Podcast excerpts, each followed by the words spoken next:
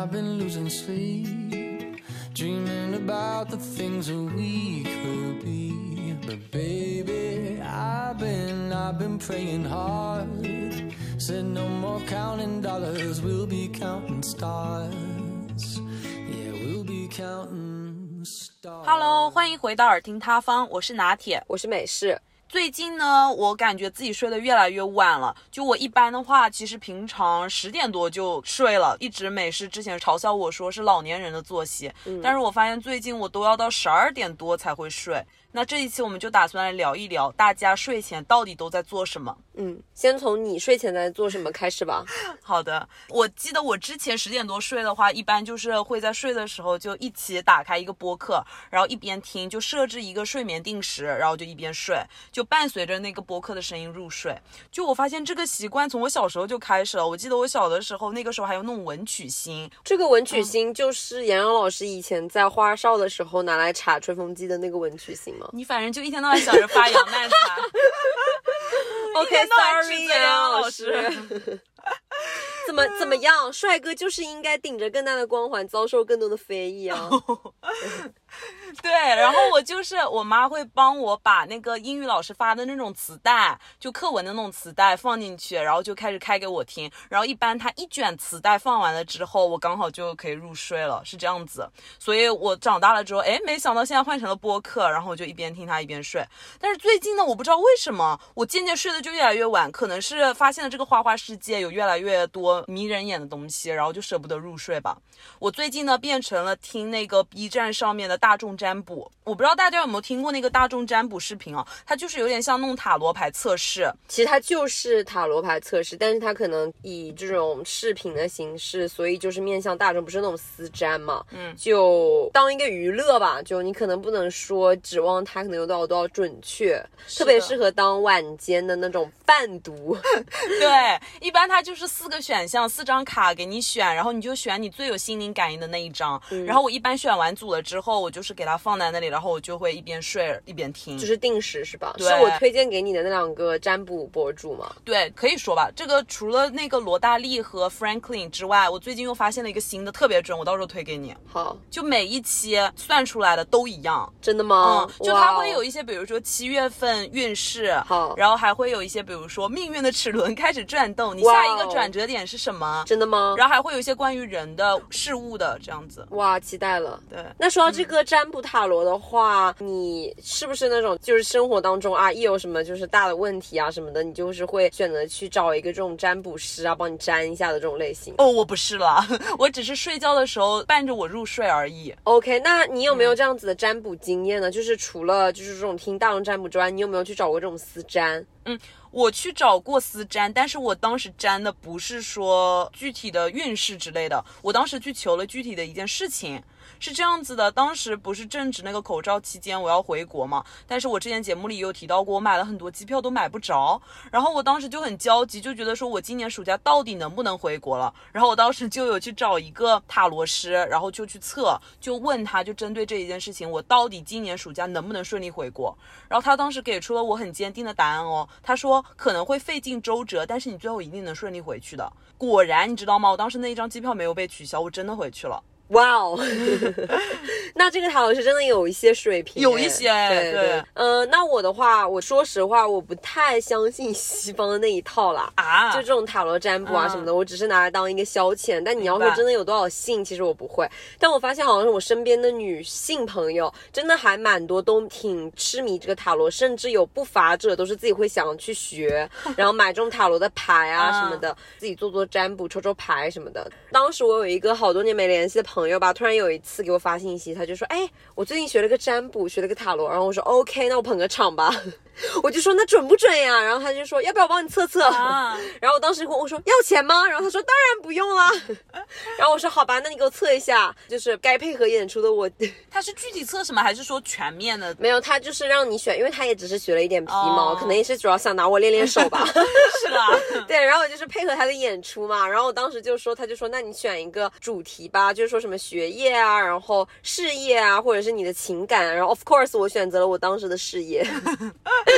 然后我心想说 OK，那你帮我测一下我最近的运气好了，我说，然后他就摆了一些牌，然后当时我在说，我说哦，那我人都没有给你见到，我说我们俩在异国，我说我怎么抽牌啊？他倒是机智，他给我选了一个方法，他说我把这个洗好的牌列在这个面前，然后拍一张图截图给我，他说你想要抽第几张，你在图上数一下，就是用数好，或者是用那个红笔标起来，然后再发回给他。然后当时我忘了抽什么牌，反正就随演员嘛，我就抽了几张。然后他大概的给我描述了一下我的近况，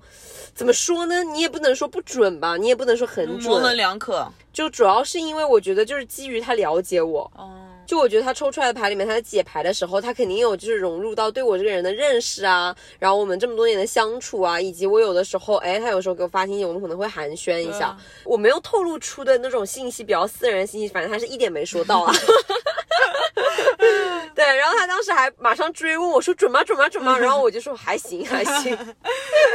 那那我跟你不一样哎，我不管是中方还是西方的，我都特别相信哎，我都觉得他们很准。包括我有在 B 站上测什么大众占卜的时候，有时候他们刚开始不是会进入信息确认的部分嘛？比如说哦，你是什么星座？你最近在经历一个怎么样的状态？你的人整体的性格是怎么样？哎，我都发现挺准的。然后听下去有几期吧，我就发现真的是讲在点上。嗯，怎么说呢？就是我对于这个塔罗这个东西，可能是因为我之前花钱找的私占，就花重金找的私占，有一些真的是踩雷了，所以就是我感觉这个也是鱼龙混杂的一个行业吧，所以我就觉得好像不靠谱的占大多数。然后我当时就是也是说来话长，有一个没有说那么关系那么好的朋友吧，然后她当时是跟她国内的男朋友可能在闹矛盾，然后当时是她那个男朋友好像是外派到。迪拜去，可能是要驻扎在那边，因为工作原因要待一段时间。然后她跟她男朋友可能异国，所以就是闹矛盾嘛。然后她当时好像还挺迷茫的，对对。然后她就有找一个塔罗的占卜师，就是说想问一下跟她男朋友之间的这个情感的连接，就是诸如此类的，有没有必要继续下去，是吧？她就是当时有问说，这个男朋友是不是她的正缘啊，什么之类的。对，然后我当时也就听了一嘴嘛，因为当时可能几个朋友在那里聊，然后他提了一嘴，然后我也没有很仔细的听了。但是呢，我们当中呢有一个共友，他对这个事情就特别感兴趣，因为他当时正值也是热恋期，可能跟他当时的男朋友在谈两三个月，然后他就一直很积极的说啊哪个哪个说这么准的话，那你推给我啊。对，然后我们那个朋友也是本着一个有利于大家的心理，就很大公无私的分享了他的这塔罗师，因为我跟中间的那个共友关系更好嘛，然后他测完之后，他也来过来跟我讲说啊什么。很准很准什么的，然后他说你一定要去测测，你一定要去试一下什么的。然后我说 OK，然后我说那就去试一下吧，反正也无聊嘛。然后就想说当一个消遣好了。有一说一，我真的很少见到这么离谱的测牌方式。就我遇到最多的，就塔罗的占卜方式，都是就是说牌洗好给你，然后你摸牌，对吧？或者是给你做感应啊，有指示物啊什么，就大概都是这种。他当时真的很无语，他给我做题，叫什么题呢？我打一个比方，就是他跟你说，请你想象一下，你现在站在一个桥上，请问你觉得你在桥上的时候会看到怎么样的情景呢？选项 A 看到一个小男孩，选项 B 看到一个卖苹果的老婆婆，就让你做这种题。这不是性格心理测试吗？对，然后他大概是这种题，让你做了大概三十多道以后，然后他问你你要测什么？你要测呃你的情感，还是你要测你自己的这个运气或事业？然后我当时就说什么什么玩意儿，当时内心就已经开始有几只乌鸦飞过去，就说什么玩意儿啊这。但是因为基于是朋友推过来的嘛，对，然后当时已经开始测了，然后当时好像也不是说很便宜那种，大概是三百多块钱吧。当时就觉得真的还不如在网上随便打开一个网页，输入你自己这种做题信息呢。对啊，因为我觉得它都不是神秘学的范畴了，它是心理的范畴了。对我当时在想说是什么玩意儿啊，我当时在想，所以我就觉得很离谱，然后很不准确了，所以我就对这个有一点不是很相信的心理。自打那之后，我再也没有就是另外的花钱做过私占。但是如果是大众占卜这种面向于普罗大众，然后是这种社媒上娱乐性质的话，我觉得听听也无可厚非嘛。对，可能任何行业都是鱼龙混杂的。我发现有一些 UP 主算出来的挺准，但有一些就嗯感觉不太行。嗯，是的，都对不上。 그. 然后除了这个占卜之外，我最近对一个还特别感兴趣，就是听他们 UP 主分析面相。我不知道你有没有听到过？我有听到过，就是很多会看面相的一些博主，他们可能就是以明星为代表，对然后分析这个明星之后会在这个演艺圈的走向，以及他人生的际遇的发展等等。我觉得、嗯、是的，是的，我最近一直在听的是一个姓王的，然后他就是专门针对娱乐圈的，嗯我觉得他分析的还不错，而且他会在他讲的过程中透露很多，就是五官你自己该如何去看，嗯嗯，我觉得还挺有意思的。那我觉得我听到最多的就是好像说找另一半千万不能找下三白的男性，对眼睛因为好像说下三白的比较会目露凶光啊，可能就是常有那种家暴的重灾区，然后还有就是可能很容易背叛啊，或者是他这个人比较凶狠，所以就很有可能会出现泰国孕妇坠崖案的那种情况。是的，对，就是给不知道的朋友普及一下，下三白的意思就是，当我们正常人眼睛平视前方的时候，你的黑眼球的上下方其实是不会露白的。但是下三白的人呢，就是你就算正视前方的时候，你的黑眼球下方也会露一些白，这个叫对，下三白。嗯，那我有听到过哎，就是他们说，如果有一些男生脸上、皮肤上是沟沟壑壑的，就感觉跟那种月球表面一样的，嗯也是会有家暴的风险。好像就是因为说这样子皮肤的人，就代表他的内分泌是紊乱的，所以就更代表他的情绪起伏会比较大，哦，这还挺有依据的。其实，对，但是我刚开始的时候在想说，我说沟沟壑壑的，那每个人都会有青春期啊，就有一可有一些人可能是因为自己就是生理性的原因，所以他脸上的那个可能是痤疮之类的，他可能很难恢复，所以我觉得这个真的可以跟这个面相学混在一起聊吗？那我也就不是很清楚，我觉得只能说风险会更大一些吧。嗯，对，就大家可以据此作为一个参考吧。嗯，是的，然后我看到还有一类，就是我之前在听这个面相分析的时候，还有一类说的是关于人的眼神，就是他有在分析现在演艺圈的一些小花和一些嗯，可能新生代的小生吧，就，可以算是说，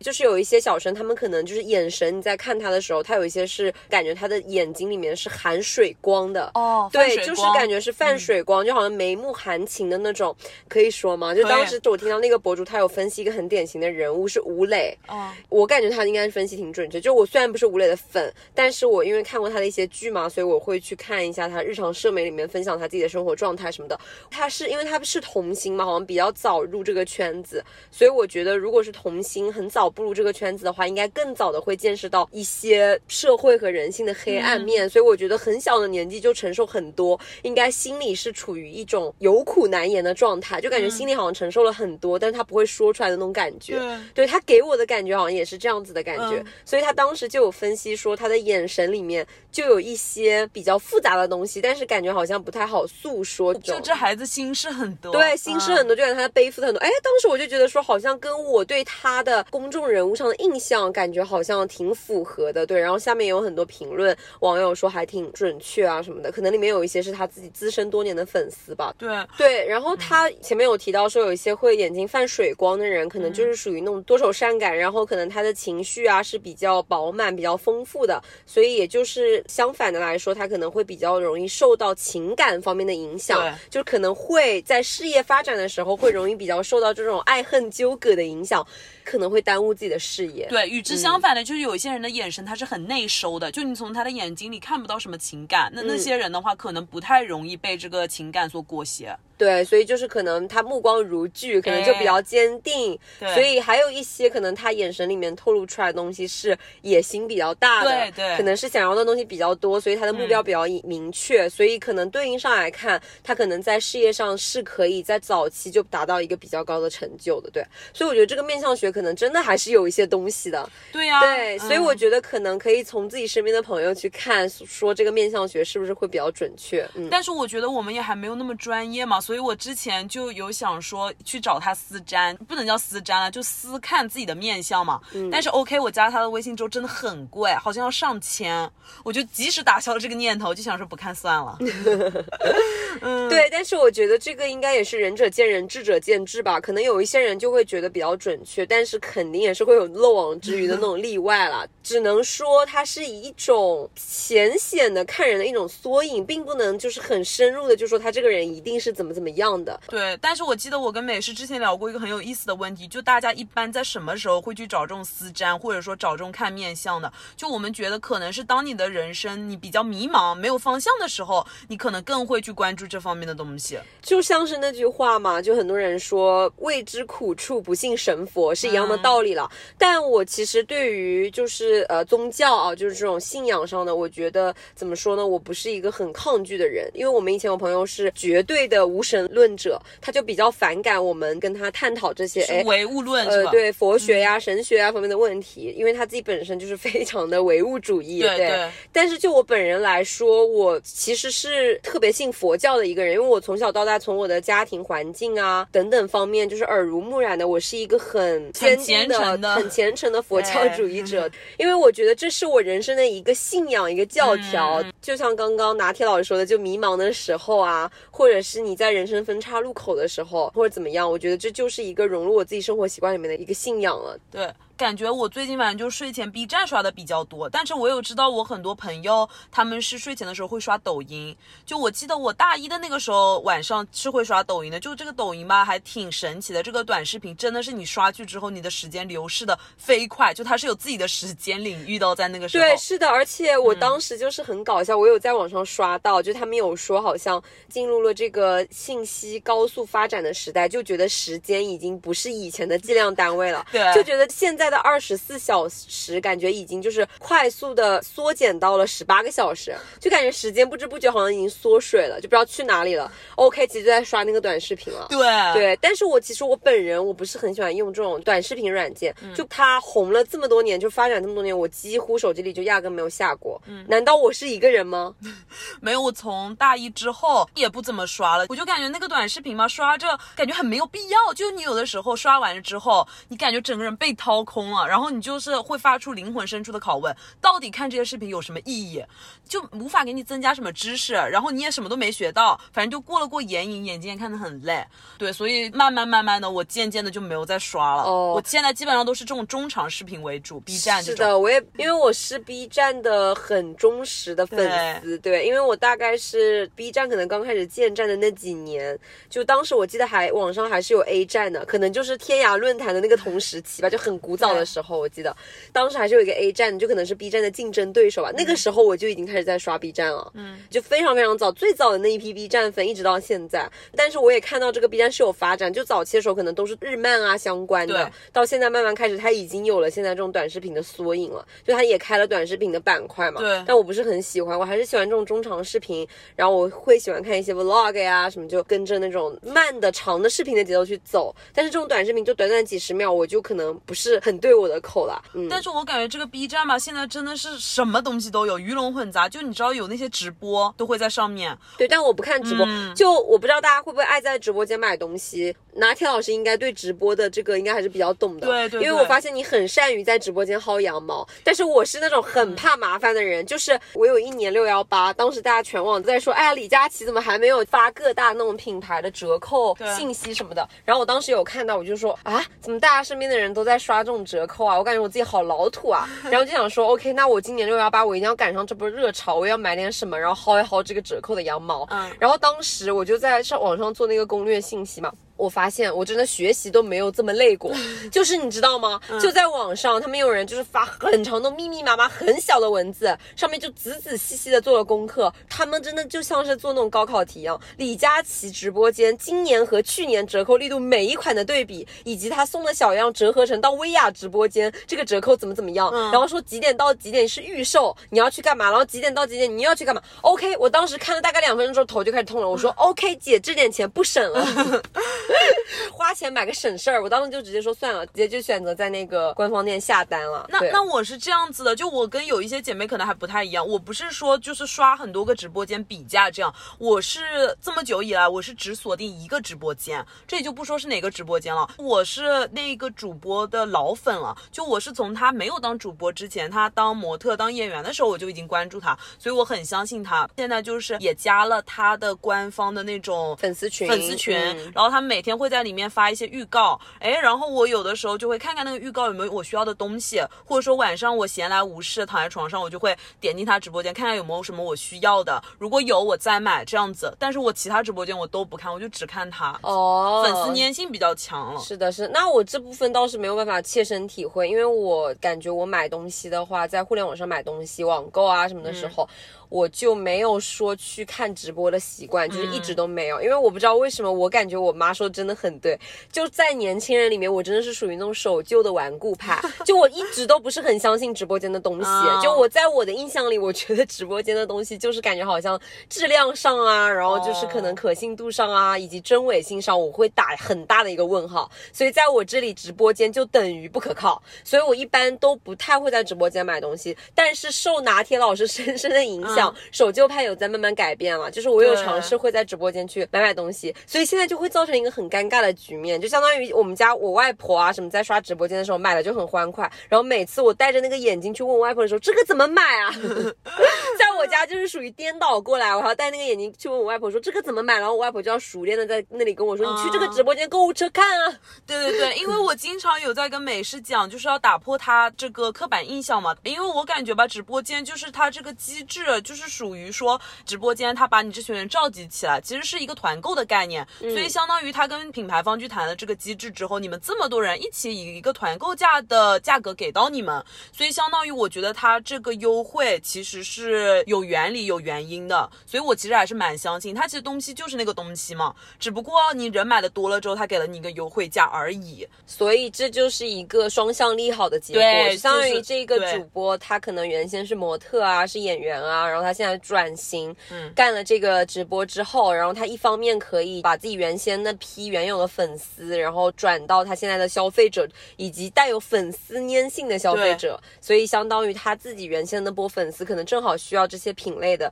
也可以同时在他的直播间得到一些价格上的优惠。我觉得是三赢的，就消费者能以更优惠的价格买到，然后嘛，商家又可以通过这个主播把他这些货卖出去，卖的更多，然后主播又赚了一个钱嘛。所所以听起来好像你是这种直播的忠实支持者，就是你是一直支持这种直播形式的。对，我是感觉这个直播形式这几年发展的这么快，我觉得肯定是有它的道理的，也肯定是有它的优势的，所以我还蛮相信的。哦，对，这就是为什么我经常会在直播间上下单一些东西，然后分享给美式。所以我现在有在做新的尝试，然后也有在尝试在拿铁老师介绍的那个主播的直播间有下单，试着买一些东西。对，因为这就也相当于是我的人生第一次，在 第一次在直播间买东西。很难想象哦，二十一世纪的一个零零后，竟然在今年第一次在直播间买东西，我真的感觉我自己玩旧的像是那种上个世纪的老年人。我觉得现在老人的这个接受新鲜事物的程度，可能都比我要高一些，真的。但是我觉得可能我不太爱看直播间的一个很大的因素，也是在于我觉得现在的这个直播的环境真的是太聒噪、太浮华了，就觉得直播间会吵得我呃头晕眼花，然后就脑袋很大，而且我这个人性。子又比较着急，就是我可能看他介绍完一堆无关紧要的品，我可能就会关掉了。我在买东西的时候，我特别喜欢节省时间，就是如果你给我巴拉巴拉介绍一大堆，然后会跟我说便宜二十块钱或三十块钱，那我会直接选择不听，然后我直接不想便宜这个钱，然后直接下单。对我是属于那样子的人。但是呢，最近我有发现，在互联网上就是有一些平台上有出现新的一个直播形式的转型，像之前那个演员董洁老师，他有在小红书上开拓一个新的直播风格。就是属于安安静静的那种类型，我觉得我其实还是比较吃这种直播类型的。但是很遗憾，我有去看过董洁老师的直播，他推荐的品可能是我审美高度不够，不在我的审美点上，感觉好像比较知性，然后比较文青的那种感觉。但是我觉得挺符合他所处的那个平台的基调的，千人千面嘛，反正可能大家，但有一些人可能就比较喜欢啊热闹一些的，因为感觉这个气氛就会起来了嘛，消费的时候也会更快乐一点。因为归根结底，我觉得大家作为消费者，无论怎么样，还是要以。自己的这个快乐的效用为前提，在你做出这笔购物消费之前，如果它是让你快乐的，那我觉得不妨可以考虑一下。但如果是你是被当时的这个物欲催着走的，就相当于是这个直播间的氛围催着你买了一些没有必要的东西，那我觉得真的要三思而后行。对。但是其实我刚刚讲到这个 B 站的直播，并不是讲说这个购物直播了，我其实想提的是，B 站现在就会有一些语音或者视频的直播，是上面主播在唠嗑。我记得上次美式有分享给我一个，然后我点进去。那个女生用那个眼线液笔画了很可怕的下睫毛，然后在那里跟大家吐苦水吗？还是在干嘛？哦，当时我分享给拿铁的原因，是因为我当时真的有被深深的震惊到，因为我有提到我说我在 B 站时间已经很长了，所以我其实对于 B 站来说，我觉得一直都是一个清清静静，就是很清静的地方，就很绿色的环境，对就没有被那种乌烟瘴气的风气所影响到的那种感觉。但是我突然有一天，我可能不想点到了，因为你现在 B 站它不是开了一个新的板块嘛，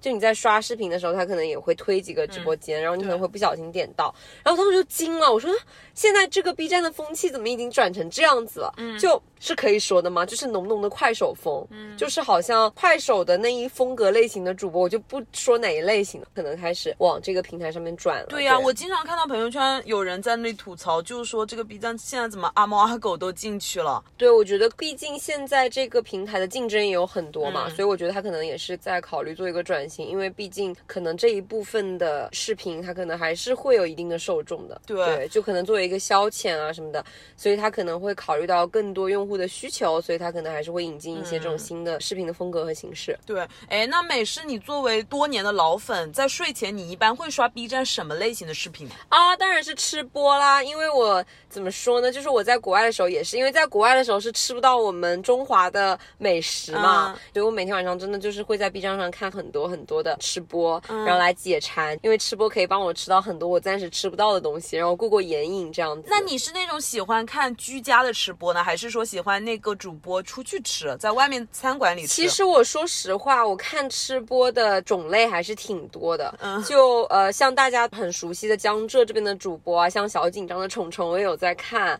我不喜欢就是表演成分很明显的吃播，也就是说他可能签了公司，然后那个公司给他做转型的时候，可能他原先的风格变了，因为有一些吃播他们可能早期在做这个频道的时候，他们可能是没有签经纪公司的，是没有签 MCN 的，所以他们自己做这个视频的过程当中，自己个人的风格其实还是蛮明显的，就是可能有一些是安安静静的吃啊，然后有一些可能在吃的时候会跟你唠唠嗑，还有一些可能在吃的时候会跟你做一些这个美食的介绍，甚至还有一些美食可能是他们自己做的，自己本身就是大厨啦，很会下厨。我是不太看这个主播的风格，嗯，但是我可能是会比较挑他吃的食物是不是我爱的，嗯明白。然后我看的时候吧，不太喜欢主播有过多的聊天啊，这样子。你就喜欢他安安静。静静的吃。对，就我比较单纯，我就喜欢他吃的时候，你就单纯在那里吃就好了。哎，那你喜欢看他吃什么东西啊？我很好奇。嗯，我比较喜欢看他吃川菜一类啦。虽然我们是南方人，但是我们家吃饭真的从小到大都是重口，就是重辣，然后就是重咸的这种非典型的南方人，就真的很不南方。对，就我觉得这些菜系里面，我最爱最爱就是川菜，真的大大的表扬一下。我真的很恨自己不是一个川渝地区的人。然后我真的很喜欢看他们吃那些冒烤鸭呀，然后冒菜啦。所以我当初最早最早关注的一个吃播就是肉肉大搜索，嗯，我很喜欢看他，因为他吃的每次都是那些红油的，就让我非常的有食欲。然后每天晚上就是在国外伴随着肚子咕咕咕在大洋彼岸叫的时候，他就快乐在那地方吃红油的冒烤鸭，我就真的很想吃。然后他很喜欢吃那个毛肚嘛，虽然我不是很爱吃毛肚，但我很喜欢看他吃那些红红的东西。对，然后我说我自己最爱的那个吃播的，就是属于我很喜欢他是居家吃的，他会买一些东西，然后就坐在那里安安静静的吃。我也是喜欢安静挂的，就我不喜欢他太聒噪。嗯，我这里想推一个，就是我自己宝藏的吃播，叫做阿拉蕾。因为这个阿拉蕾这个吃播，我觉得他非常的让我有食欲。他就是我前面说的那一类，就是他自己的烧饭烹饪技能点满满的。他基本上好像所有的美食都是他自己做的他是。家常菜系列并，且很嗯牛，不仅是家常菜，就很多你只有在外卖或餐馆才能知道，他都会做，真的很想夸他。而且他每一次吃，他吃相也特别好，然后他吃的食物的分量也是将将好的那种。因为有一些吃播，他可能本身的那个食量可能就比较大，但是我可能看他就食量大的话，我可能看着看着我就饱了，所以我就会选择这个阿拉蕾，因为它就是正常，基本上大家的食量吧，就他会每样东西都安排的很合理。而且我最想吹爆他的一个点就在于他吃的时候真的甜咸永动机，他每一餐除了这种正餐以外，他还会配一个甜点。我知道，太爱了，好吗？这就意味着看过等于吃过嘛。然后我看完他吃那些的时候，如果是我自己，我真的会很想再配一个甜点。那意味着我就要关掉这个吃播，去找一个专门吃甜点的吃播了，那就会很累。他的话就正好啊，正餐和甜点都给你准备好。对我最爱看就是他把什么茄子啊、番茄炒蛋全部跟饭拌在一起对，吃而且我也很喜欢吃拌饭。对但是你最近在看的吃播是哪一个呀？我一直很喜欢看的就是叫做气气，你知不知道？哦，我不知道哎，嗯这个不在我的 list 里。对他就是也是像阿拉蕾一样，属于那种治愈系的，他就会在家里吃，然后慢慢的吃，就也不说什么话，就是时而不语嘛。我最近有在看的吃播的 UP 主是芳芳的快乐生活，对、嗯我觉得我特别喜欢芳芳跟她的闺蜜是刘婷婷刘婷婷吗？就因为他们是东北人嘛，她和她闺蜜相处的过程当中，那个氛围我真的特别喜欢，所以他们每次出去吃饭的时候，一边吃一边聊天，然后就真的很有笑点，所以就是属于你一边吃又能 get 快乐的那种。甚至他们俩的视频，我都已经不单是当做就是吃饭的视频来看，就下饭的视频来看啊。我一般就是有的时候护肤的时候很无聊，我都会点开他们的视频看，因为真的就就很搞笑，我觉得都已经可以当做搞笑的视频 vlog 一样了就像 vlog 一样。对你有推荐给过我，然后我也有看过，就还挺有意思的。对，因为我觉得他们之间的化学反应真的很不错，很有梗。嗯对，很有梗，就我很喜欢那种爆梗频频的，对，对。然后最近很爱的另外一个吃播的博主叫做忘了旺仔嘛，嗯是嗯。川渝地区的一个、男生。呃男生 UP 主，呃特别喜欢看他的吃播的视频的原因，不是因为吃啊，是因为他长得帅。这不用说出来啊，对不起，就是事实，因为我这个人比较耿直。就看着帅的人比较吃得下去饭是吗？呃，主要是看他帅了，所以也不是主要去看他吃饭的。难道大家去看杨洋老师是去看他的演技吗？不是吧？应该大多是看他那张伟大的脸吧。对我最近真的呃，岔开话题讲一下，我真的 B 站现在一打开就全部都是吐槽杨洋老师的演技以及他的油腻程度的。这几天真的已经油到就是可以吐油，你知道吗？你有没有看他就是上快乐大本营的时候各种 wink 以及就自拍？我不会去，因为我不会为，因为我不会为难我自己。我跟你讲，如果这段时间你有点看不惯一个人，就把杨洋老师的视频发给他，我不会的，让他洗一洗眼吧。不会的，因为我也不想为难别人。对，继续旺仔，继续旺仔嘛，没有，就旺仔，旺仔很帅嘛，对。他一般是吃什么呀？也是外食还是？他是外食比较多，然后因为我其实很早的时候有刷到过他的视频，其实讲实话，我第一眼的时候我没有说被他颜值吸引了，哎。在聊吃播的时候聊一个吃播的长相真的好吗？大家会不会喷我没有关注重点啊？现在为什么吃播圈还要排好颜值啊，是不是啊？对啊，但是每个吃播都有自己的风格嘛。难道旺仔老师没有以他的颜值博出位吗？没有夸他是个帅哥啦，嗯对对对，没有那个啦。刚开始看到他的时候，我觉得他是属于比较奶奶挂的吧，对，但是可能这一类的男生不在美式的点上，所以我刚开始看到他的时候，我只是关注说他吃什么。嗯嗯他当时出外食的时候吃的一些可能是川渝当地的美食，然后哦可能跟那个肉肉大搜索可能是类似的，所以我当时就大概看了一下，就没有持续关注了。嗯但是后面因为他我有提到说他有跟芳芳联动嘛，然后我又从他们的联动视频点进去，哎，我发现他也是一个性格很可爱的人，所以其实更多的是被他的性格吸引，然后发现他吃的东西也蛮香的，对。哎，但是说到这个吃播，我真的很好奇，你说为什么有一些吃的那么久，但是他真的完全没有变胖？会不会说有一些吃播，他们是真的可能是每天就吃一顿啊？就真的那一顿在视频里面那一顿，可能就是他那一那天，一天那一顿，或者甚至是两三天都只有那一顿。对，嗯或者是说他会不会就是可能私下经常有在健康生活去健身啊什么的？当然也有可能有些是催吐、啊，对嗯。但是我觉得他这个既然作为工作，以吃为工作，肯定也是很伤身体的。。对，因为你长时间在外面外食嘛，所以肯定就是重油啊、重盐啊，这样肯定是对长时间这样饮食对身体肯定是不是特别好。是啊，而且你长时间饥一顿饱一顿，对这肯定对胃不太好。对，所以旺仔你一定要注意身体。等一下，大家把你这一段截了，放到那个旺仔的评论区。不要。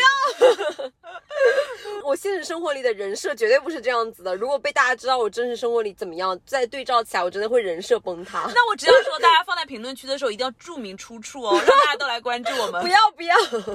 大家就不要外传了好吗？哎，那除了这种吃播，你还看什么其他的呀？就不看。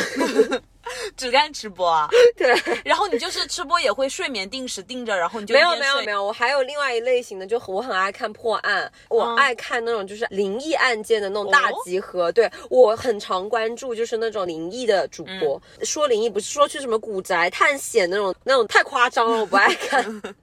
你喜欢那种稀疏平常的我喜欢看，就是在他自己就是呃坐着聊，然后聊，就比如说灵异公交事件，然后他整理出来，然后讲这样子。哇，你大晚上看这个我都不知道哎，偷偷摸摸在那里看这灵异事件，因为你会害 怕啊，所以我怎么敢分享给你？就是自己一个人偷偷享用啊。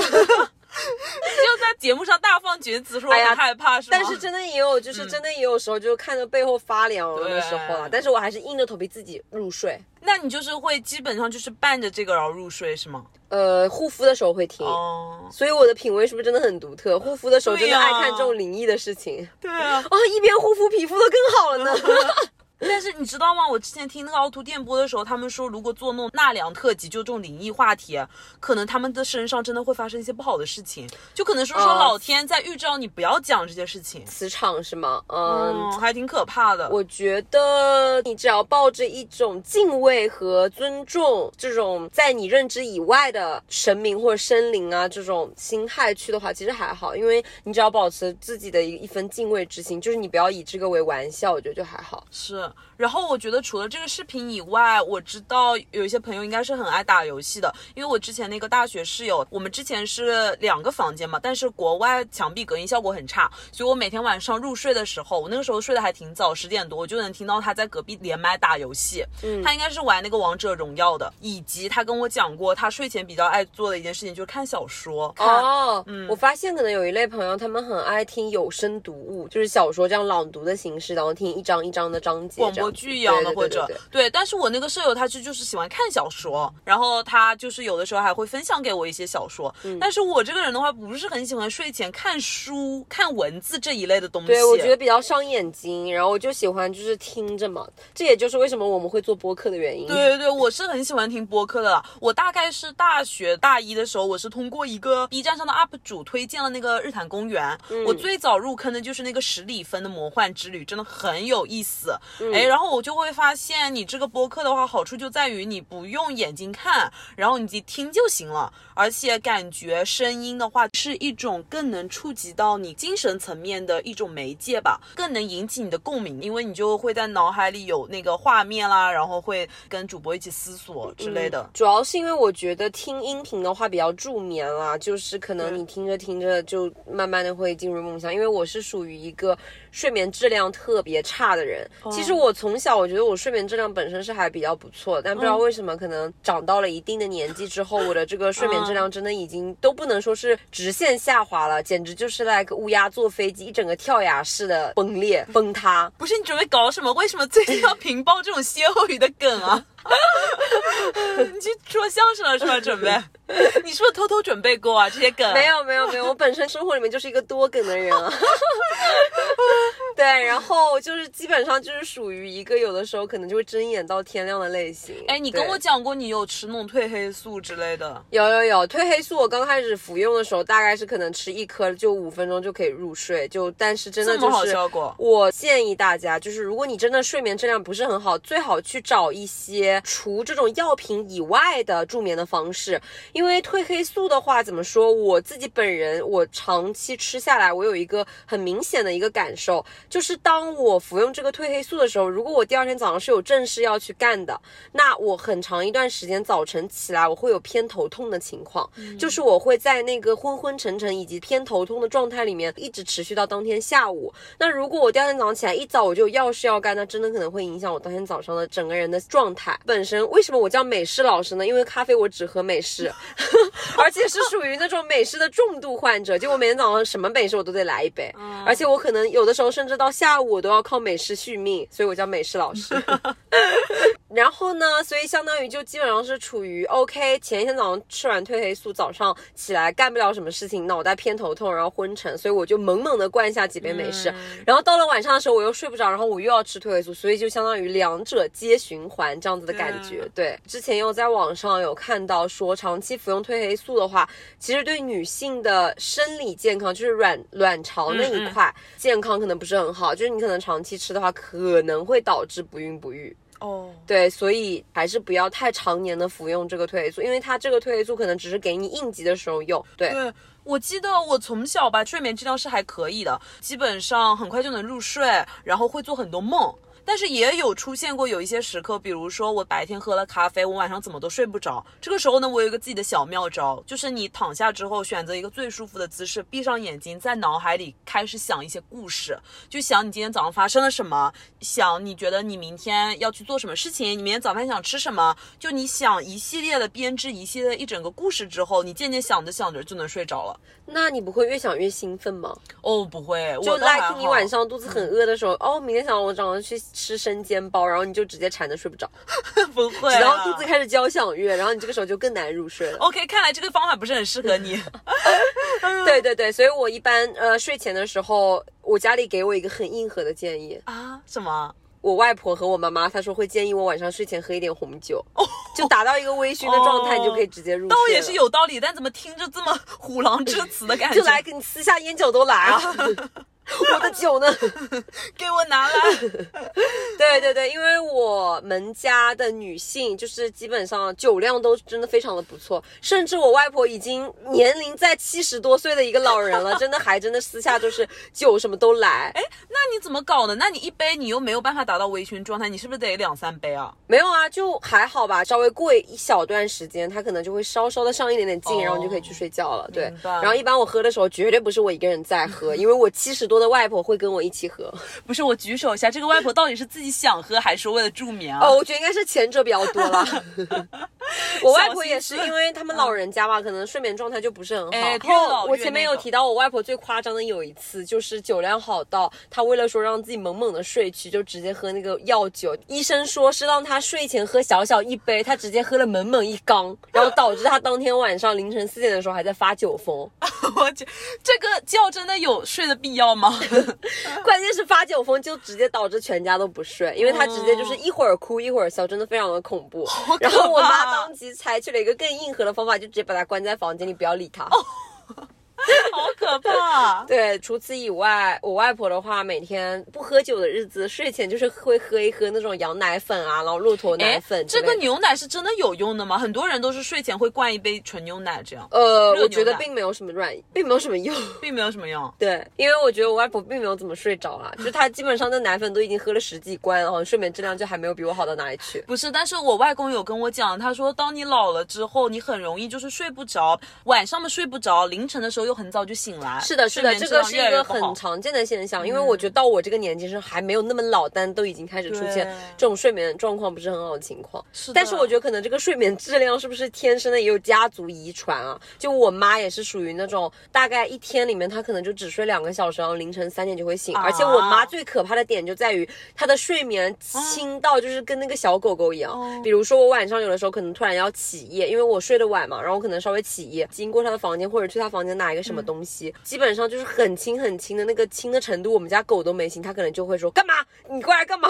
这样。对，就非常的恐怖。哦，对，那我跟你讲，我跟你妈是完全相反。之前我妈就笑话我说，等你睡着的时候，把你扔到河里，你都不知道。就我是基本上身边有什么声音，我都不会醒过来。我小的时候还听天天嘲笑我妈说睡不着，怎么睡眠质量这么浅，感觉跟那个警卫兵一样，就好像那种大内密探一样，就给皇帝站岗的那种一样。就基本上皇帝睡了，你整夜都不睡，就天天在那里 听那些皇城外的风吹草动。但是你知道吗？就是恶有恶报，我现在也已经开始进入到这样一个状态哎。，那你们家人很适合做侦察兵哦。那我真的要大声说谢谢哦。嗯那我觉得不仅有这个家族因素了，还有的一个因素就是你自己本人的精神状态。因为我感觉最近吧，也是属于精神压力有点大，就有点焦虑，所以晚上有的时候也会属于睡不着。是的，是的，所以我建议就是喝点酒吧。就朋友友们微醺一下，可能就比较好睡。对，这个地方没有酒的广告啊，倒是也很希望有啦。就是可以找我来做这样的广告啊。我以后可以不叫美式了，直接叫红酒老师，叫小九。我叫老九。然后除此以外，我觉得可能我睡前的时候还会再听一些音乐吧。但哇，是等一下，你的音乐真的适合睡前听吗？不会睡不着吗？这个就是我想说的什。么 rock and roll？这就是我想说的，因为我听的一般都是我小的时候就很硬核，小学的时候听的就是国外的摇滚乐，然后到了大的时候，我现在就听那些什么说唱啊、节奏布鲁斯啊，然后电子音乐就比较多，都是属于节奏感比较强，然后古典比较强的那种音乐。对，但是我有的时候会改了，别说我也会听爵士的，就是我这个人没有特定的音乐的曲风，我很喜欢听，我基本上就是神农尝百草，就是我都会听，就每个曲风我都会听。然后我有的时候会专门给自己设立一个歌单，然后就放那种欧美的那种百老汇的那种萨然后就弹钢琴，然后那种布鲁斯一样那种音乐，然后我会浅浅睡去。然后这个时候你正当要睡去的时候，这个音乐就会跳到说唱，然后我直接整个惊醒，然后一起唱。对呀、所以你现在我知道我整个人的精神状态了吧？就伴着那个轻音乐入睡的时候，想到白天的有一些事情，然后感觉整个人就属于一个很脆弱的状态。然后 OK，这个时候那个歌曲突然切到下一首那个说唱乐的时候，就直接爬起来说老子天下第一，我管他妈的，明天早上起来就是干。然后你知道吗？我所以，我整个人就处于精神状态，就反复横跳。就比如说，我早上遇到了一个呃，可能不是很顺心的事情，然后前一秒在听的时候就自我疗愈，就在想说，OK，我会不会想多？他为什么要针对我？对，然后我就想说，算了算了，可能别人不是故意的。然后下一秒就是他可能切到那个摇滚乐的时候，我直接爬起来就说，管他妈的，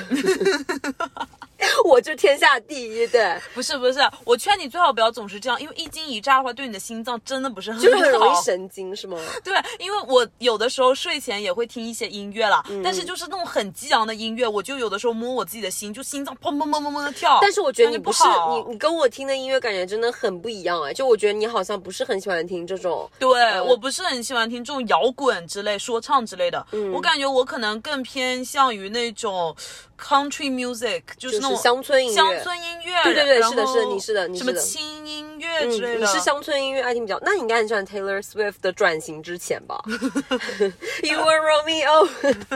这种类型的，但是我听他的歌倒比较少了。啊、因为我身边很多美粉，就我从小到大的很多朋友、都是 Taylor Swift 的很多很多年的粉丝。嗯但我从小到大，我从十岁九岁的时候，我是 Avril Lavigne 的粉丝，就是我是艾薇儿的忠实粉丝。就从他画那个大烟熏眼线，他还没有得红斑狼疮退圈之前，隐退的那段时间，他基本上所有的歌我都会唱，他的每一个专辑我都有买，就有狂热到这个程度。而且他当年有在代言我国的广州冰红茶哦。真的啊，对，就是他有在广州拍那哦个冰红茶的广告，广告的那个音乐就是他的那个 Skate Boy，好像就是那个滑板男孩那一首歌。对，反正我感觉这种激昂的音乐还是不太适合晚上听了，你最好避一下，是的，是的，不要，听这种。那我明天就开始放那个佛经好了。那我今天晚上回去就开始听那个大悲咒啊、金刚经啊这样子。OK，说到这个佛经什么的，嗯呃，我想说，有的时候因为我们刚刚有谈到睡眠质量不好是因为焦虑嘛，然后我真的觉得，因为我是我们全家都是佛教信徒，对所以呃，有的时候我真的很享受去寺庙礼佛的那个时刻，所以我真的就是会有的时候感觉人很浮躁的时候，我会去有一些庙里，他就是会同意香客可以在那个地方住宿，然后可以吃他们那里的斋饭的时候，我会选择去那个庙里待一段时间。对，我嗯记得之前有一次我跟你去那个灵隐寺的时候，你就跟我说当晚你睡得特别好。特别特别好，好真的，我这个人就是我只要去到庙里，我只要一进入那个庙的环境，然后我听到那里的鸟叫，闻到那个。燃焚香的味道，我整个人就会平静下来。就可能我前一秒还在那个地方听那个摇滚乐发疯，对我下一秒我真的整个人就已经超脱了。我感觉真的就是步入了另一个境界，我真的很享受，很享受。对，确没有因为更因为静谧一些。对，因为很多年轻人去礼佛可能是有所求，但我可能去庙里真的就是很享受那个氛围和那个宁静的感觉。对然后我们家就是过年就老家嘛，然后过年它旁边是有一个很大很大的一个庙宇，就当时那个庙宇在建建的时候，可能是呃花了很多钱去建，然后有得到政府的那个扶持，又想把它打造成一个旅游景区吗？对，反正就是当时里面那些就是建筑啊什么都有得到很大的翻新，还蛮重视的。然后当时那个最新建完的时候，我第一批我就有进去。然后当时那个寺庙它是有开放，就是给香客过来住，因为他们会定期的主持那种佛事，然后你可以在里面吃那个斋饭，然后一起听他们诵经，然后你可以在里面住。然后他们当时住宿也搞得特别好。当时我那个暑假的时候，我就有在那里住一段时间。他们那个庙里的话，还有养一些猫猫啊，然后有收留那些很可怜，就是长期被关在笼子里，就可能已经关傻了的那种狗狗，然后他们有接过来，对，老养在他们那个角落里角落里，然后就是给它有饭吃啊，这样子。当时我记得庙里面的那个僧人，他们可能就是还有给这个猫猫会买一些罐头，然后就投喂它们。然后当时那个猫猫也是处于一种猫生的巅峰，就感觉很超然，然后猫猫也很舒服，就是每天在那里风，因为它那个会挂那种铃铛嘛，所以就风吹来的时候，伴随着那个焚香的味道，从你的嗅觉、听觉以及你整个观感上，就真的非常非常静谧，非常非常舒服。哎，那他就在这种寺庙里面斋饭都是什么样的呀？就是素食啊，就是它没有荤腥，但是它的素食也是很美味的做的。炒菜一样的。就豆腐呀，然后会给你烧成很多不同的形式啊，然后就会做一些素斋这样子，对。嗯，那还不错。嗯，但是不是所有的寺庙好像都可以呃给外人借宿这样子，对，对可能去的时候要稍微看一下。嗯，那除此之外，你睡前还会有什么其他的做的事情？我在国外的话，我是一定一定会点香薰的，哦因为我是一个香薰使用上来说非常非常耗香薰的人。嗯对，因为我在国外的时候，基本上只要遇到打折，我就会购入大概四五个香薰，一口气哦。嗯然后基本上这四五个香薰，我会在十多天里面全部用完。你是在那吃香薰吗？对对对，然后我就基本上跟我一起购入香薰的朋友，他可能用了两个月，他可能就下去一点，然后我去他房间，他到我房间来的时候就很震惊，因为就看到啊那个香薰烧的已经没了，那个罐子我都已经进行二次回收再利用了。我记得。然后他进来的时候就很惊异的跟我说：“说是他吗？”我说：“对，是他。”对，然后就用的很快，因为我是一个觉得在嗅觉上很想给自己放松的人，因为当我嗅觉上放松下来的时候，我就觉得我整个人都会很舒缓，包括我可能在写题的时候，在听课的时候，甚至是我午休后稍稍小小午睡了一下的时候，我都觉得这个香薰是能给我生活质量上来一个质的飞跃的。大家不要看这个小小的细节哦，就真的能给你的生活质量带来一个很大的提升。对。哦，那我倒还从来没有尝试过哎。对，然后我的香薰的香型选择的话，我不会选择很甜腻的味道，明白因为国外的话买香薰是很方便的，因为它会有专门那种香薰的店，然后它里面的香薰可能是几百上千种，就在那里罗列，从罐子到它香味的配置都有很多很多的选择，就应接不暇，可能挑的你就是鼻子都晕了。晕香了都，可能你都挑不出来。对，但是它会很清楚的，有一些门店会给你进行一个香味的划分，就比如说这个香味是美食调的，嗯。这个香味是木质调的，然后还有一些香味可能是呃花香调的，它会给你分开。然后在里面呢，我观察到一个非常有意思的就是，当时它有一个别类是美食调的，你去闻的时候就可以闻到他们那边甜甜的烤曲奇的味道，然后还有甜甜的烤布朗尼的味道，还有一些可能是果酱的味道，就是涂面包那个果酱的味道，嗯真的一模一样。到了圣诞节期间的时候，浆果类的呀、曲奇类的呀、糖果、巧克力味道的这种香薰会销售的特别快，因为我觉得可能是因为节日氛围到了，嗯，然后牛姐的圣诞歌曲开始大街小巷的开始放了，圣诞的氛围浓了，大家都喜欢一些甜甜的味道。哇，我对那个烤曲奇好感兴趣啊！对，所以我觉得你可以下次如果碰到这样子的店，可以进去再闻一下，真的很有意思。我觉得去这个香薰店的时候，每次都是一种享受，因为你在挑的时候，你就可以闻到很多不同的味道。但是我本人我不是很喜欢这个美食调的，因为我本身就哦不是一个爱吃甜食的人。嗯，然后我比较喜欢的味道是什么？就会让我静下来的味道，就是很冷的那种味道，就是冷调。什么叫冷调呢？就是这个香味是会给我一种联想感的。我不知道大家闻到一个味道的时候，你们的脑子里会不会浮现出一些画面？我对于这个香味喜不喜欢，我没有什么严格的划分，就是我闻过去的时候，能让我出现寒冬、森林，给我一种很冰冷、冷冽的感觉，很冰冷、很冷冽的感觉的香味，我就会毫不犹豫立刻买下。哦，我觉得很有可能是跟你本人的调性可能是也有哎关系的，对对，因为我自己本人的话，我是比较喜欢那种果香型的。那你跟我有一类朋友很像哎，就当时跟我呃在一起玩的比较好的一个朋友，他特别喜欢果香，为什么呢？嗯因为跟他本人给人的调性也真的是非常非常的搭调。嗯，因为他本人就是一个洋溢的跟太阳一样的人格，嗯就好像他来的时候就非常非常阳光，就给生活里的每一个人都会带去正能量，就有他在的地方就好像会有太阳。嗯他自己本人以及他妈妈给他的评价也是这样子的，所以他在挑选香水的时候也都是果香，而且尤其是热烈的果香，我觉得跟你可能还不太一样。你的果香应该是含蓄型的果香，感觉好像很内敛，然后很嗯知性温柔的果香，但是他的果香完全不一样。拿来形容的话，我愿形容为可能是这个呃柑橘可能还在生长的初期阶段，它可能刚刚开了一个小花苞，可能刚刚刚这个果子刚刚长出来，这种很内敛、很温柔的感觉。它的果香是直接大果园都快烂了。对我有见到过你那位朋友了，他对他确实是他的那个果香的感觉，就给人感觉好像水果都已经是到了丰收，马上要采摘，再不采摘就快要烂在果园里的感觉。所以我感觉每个人喜欢的香调，其实就像你刚刚说的，跟每个人的调性也是有直接对，所以。当你喜欢的这个味道的时候，给你的这个感觉不一样的时候，我觉得可能也一定程度上符合你自己本人给他人的一个感觉。对我不知道啊，这个是我们推测的，就是可能观察下来来看。是的，就像季节一样，有一些人的话，他们可能会喜欢温暖的气候，更喜欢夏天，更喜欢春天。但我自己本人的性格，我就特别喜欢冬天和深秋。明白。我不知道你会不会这样子。我自己本人比较喜欢春天，哎，哦，你喜欢春，所以你就很喜欢果香嘛，嗯对。但是我的话，我就是特别喜欢冷调的香水，而且我自己本人也特别喜欢冬天，就冬天嗯是我最如鱼得水的季节。明白就我感觉一到了冬天，我整个人都活过来了；到了夏天，我感觉我整个人都枯萎了。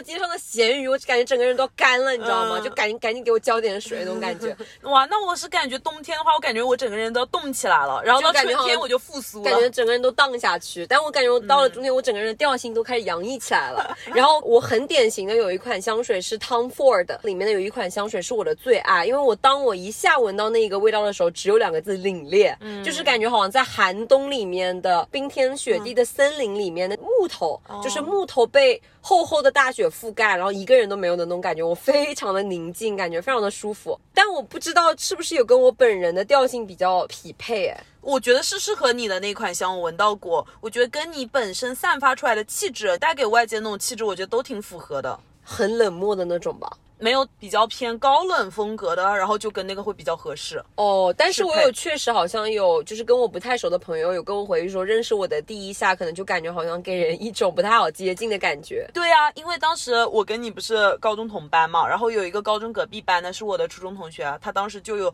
小心翼翼的跑过来说：“哎，你怎么跟那个美式是朋友啊？我感觉他看着就很不好接触。”哎，真的真的吗然后我当时就跟他说：“我说不是，他只是外表上看着这样子，但其实你跟他接触，他其实挺挺好相处的。”他就说：“啊，看不太出来。”他就说感觉很怕。所以就是我觉得可能是你外貌的原因。所以大家都有在怕我是吗？对，可能是因为因为我感觉我好像就是好多人跟我这么讲，就说感觉好像跟别人就可能我不认识的时候，我第一面跟别人相处啊、或者什么的，就好像不太容易敞开心扉，就感觉好像我这个人是一种生人勿近的感觉，就好像大家都别靠近我 那种感觉啦。对，所以我觉得那我不知道为什么，可能潜移默化里面我自己比较喜欢的调性可能也是这样子，可能我无意给大家展现这种形象，但是是可能就这样子。所以我觉得这有意思的点就在于大家可以自查一下自己喜欢的这些香调啊，或者是味道上，可能给别人所展现出来这种形象，是不是有一定程度上符合？对，嗯那说到这里，反正我觉得我们两个目前的目标就是晚上还是要早一点睡了，因为我们现在基本上都是十二点过后了。对。但是其实好像还有别的就可以助睡眠的，我有在用的一些小方法还在尝试当中。之后如果有新的发现，可以跟大家再做进一步的分享。对，因为我跟你讲，就我现在很矛盾的一个点就是熬着最晚的夜，但是敷着那种视黄醇熬夜面膜，你知道吗？熬最晚的夜，用最贵的眼霜，喝最微醺的红酒，对听最摇滚的歌曲。对，所以我们现在就互相监督，好吧？希望大家也都能早一点睡了。好好好啦，感谢大家收听耳听他方，我是拿铁，我是美式，点个关注不会迷路。我们下期见，拜拜拜